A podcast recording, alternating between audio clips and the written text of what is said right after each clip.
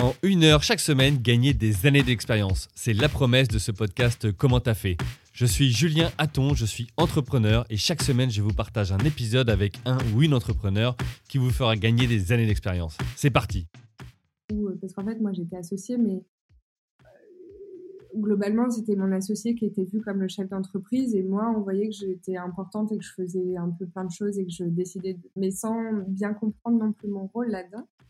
Et donc, il y a le moment où tu te dis, bon, bah là, il faut aller les voir et savoir s'ils veulent rester, en fait, avec toi euh, là-dedans. Donc, mmh. j'ai la chance d'avoir eu toute l'équipe euh, qui m'a suivi et qui m'a dit, euh, t'inquiète, Victoire, on va arracher la terre entière et ça va être génial. Donc, là, déjà, tu te dis, trop cool, merci, merci d'être là.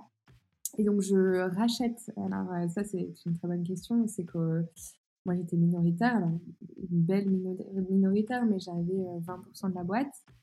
Et là, tu te dis, OK, euh, même si tu n'as pas levé de fonds et que ta boîte n'est pas valorisée des millions, euh, il y a eu quand même de l'argent mis dedans et donc ça fait quand même une belle somme d'argent à apporter.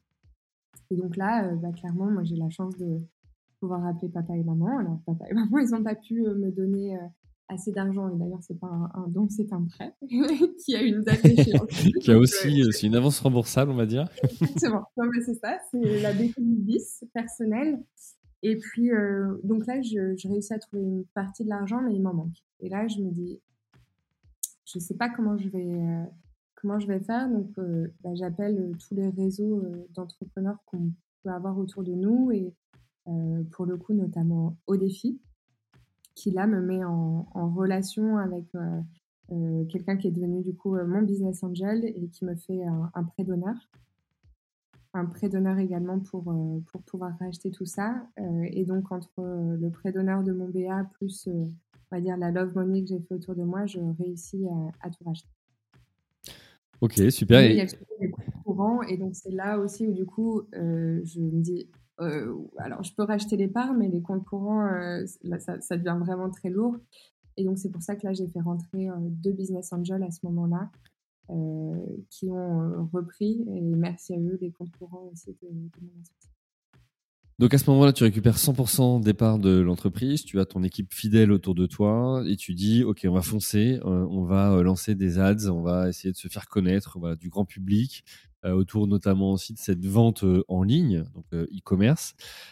comment ça se passe? Tu as déjà les compétences en interne, tu t'entoures de partenaires, comment tu fais pour, euh, pour, euh, pour appuyer à ce moment-là euh, alors, on fait sur différents leviers. On a donc une agence de marketing digital qui s'occupe de, nos ads, etc. Parce que pas les compétences en interne et pour le coup, vraiment pas envie de développer ça. moi, perso, en tout cas.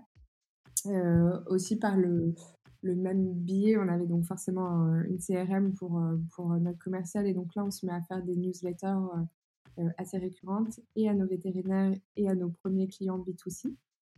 Et puis, euh, on fait aussi euh, pas mal de campagnes d'échantillonnage parce que, voilà, en fait, le client, lui, il a beau être convaincu intellectuellement, reste le test de est-ce que mon chien ou mon chat mange. Donc, à l'époque, on a fait beaucoup d'échantillonnage. Maintenant, on ne fait même plus du tout d'échantillons. Mais mmh. Euh, donc, c'est beaucoup passé par là. Et puis, euh, ce que j'ai fait surtout, c'est que j'ai refait complètement la marque. Là, la marque que tu vois euh, derrière moi, elle existait. Enfin, elle n'avait pas cette tête-là, en tout cas à l'époque. Donc, je refonds complètement, en fait, l'identité. Et parce que la frustration de, bah, tu vois, tous les produits bio, un peu durables, le marketing, il est.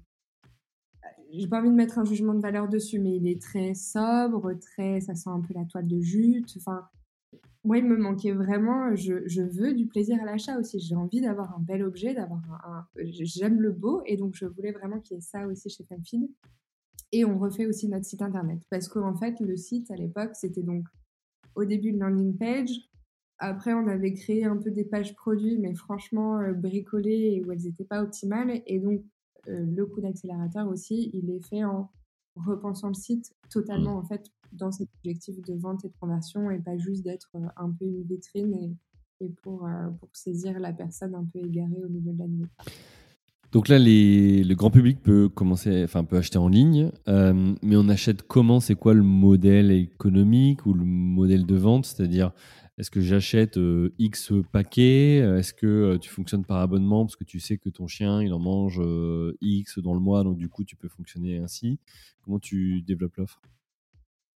Euh, alors l'offre, euh, je, je, je, crois que c'est pas bien, mais en tout cas pour l'instant ça a marché. Je l'ai développé en me disant comment moi j'aimerais acheter et quelles ont été aussi mes batailles euh, avec les sites e-commerce pour les croquettes, puisqu'en plus nous notre défi c'est que c'est quand même un produit qui est lourd, donc le B2C, la route c'était quand même pas gagné et c'est toujours un sujet. Hein. ah bah clairement la livraison elle nous coûte une fortune nous vu qu'on mmh. déplace beaucoup de kilos. Mais euh, donc, je, je, ne mets pas de barrière à l'entrée parce qu'en fait, il y a déjà, euh, tu n'as pas besoin d'acheter 5 paquets pour pouvoir acheter. Euh, puisqu'il y avait vraiment cette barrière de dire attends, ils font déjà l'effort de venir consommer de l'insecte alors que du coup, on, sort de notre niche un peu thérapeutique et ils viennent vraiment soit pour le produit pur et dur, soit pour le côté impact sur l'environnement. Faut pas trop pousser mémé dans les orties, il faut que ça soit quand même facile, donc pas de limite. Par contre, on propose l'abonnement mais là encore, euh, de manière très flexible, il n'est pas du tout contraignant, alors que moi, pour ma sécurité, ma paix mentale, je devrais faire ça hein, pour m'assurer du, du, revenu récurrent. Mais en fait, on est sur un produit de consommation quotidienne, donc c'est là où c'est pertinent de proposer l'abonnement pour justement plus avoir à s'embêter là-dessus. Mais pour autant, en fait, euh, vu que c'est pas les humains qui consomment, en fait, d'un jour à l'autre, ton chien ou ton chat, il va se mettre à bouder la gamelle ou tu vois, être plus bien sur son transit. Ça vient pas forcément des croquettes, mais c'est le premier truc que tu remets en question. Et là, si tu te sens prisonnier, en fait, c'est pire que tout euh, par rapport à, l'aspect marque, plutôt que euh, j'ai cette, un peu cette position de je préfère des clients euh, les, laisser partir et je sais qu'ils vont venir potentiellement en fonction de ce qu'ils me décrivent comme problématique, etc. Mais il y a besoin de ce mouvement-là, donc un abonnement mais qui n'est pas contraignant, qui est vraiment là pour du service et puis pour nous quand même euh, nous assurer un peu des projections de CA, CA et de faire que les nuits sont un peu plus douces parfois. Je comprends. Euh, voilà, et, euh, et, ça reste quand même très appuyé. et c'est pour ça que d'ailleurs sur notre site e-commerce, il y a une carte de revendeur qu'on appelle, très appuyée de... en fait, on voulait pas faire concurrence à nos vétérinaires parce que ce produit est la seule gamme de produits qu'on a encore pour l'instant. Elle a vraiment été pensée pour eux. Et donc, en fait, déjà, les prix, on les fait en fonction des prix qu'il y a chez les vétérinaires et on voulait vraiment pas être moins cher, pas faire un peu le web moins cher, etc. Et puisque, euh, mine de rien, en étant sur les référencés dans les centrales vétérinaires, on était aussi sur déjà les e-commerce vétérinaires. Donc il y avait déjà une présence de FunFeed en ligne et on voulait vraiment pas faire concurrence à cette cible-là. Et puis parce que, en soi, euh, nous, niveau marge, on préfère quand même qu'ils passent par le circuit vétérinaire parce que je livre des palettes euh, là où le particulier, je vends un carton et, euh, et, c'est tout.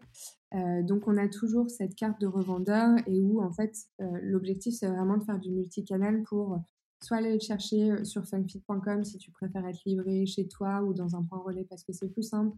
Si tu n'as pas de point relais pratique, bah, tu peux aller chercher ton paquet quand même chez le vétérinaire que tu auras acheté chez lui en direct ou quand même sur Internet pour l'avoir moins cher que ton veto qui prend sa marge dessus. Enfin, on voulait vraiment avoir euh, tous ces dispositifs-là pour en fait qu'il y ait le moins de barrières possibles à euh, accéder à notre produit. Parce que on, s'est dit que le consommateur avait déjà fait normalement pas mal d'efforts intellectuels quand même encore pour se dire mmh. ok je vais acheter du fast food qu'il fallait que le reste soit euh, facile et sans encombre et donc c'est pour ça que on a essayé d'avoir une présence et en digital et dans des magasins en physique et de permettre de mmh. livrer aussi euh, dans des points relais ou autres pour vraiment que ça soit pratique et facile sur ce côté.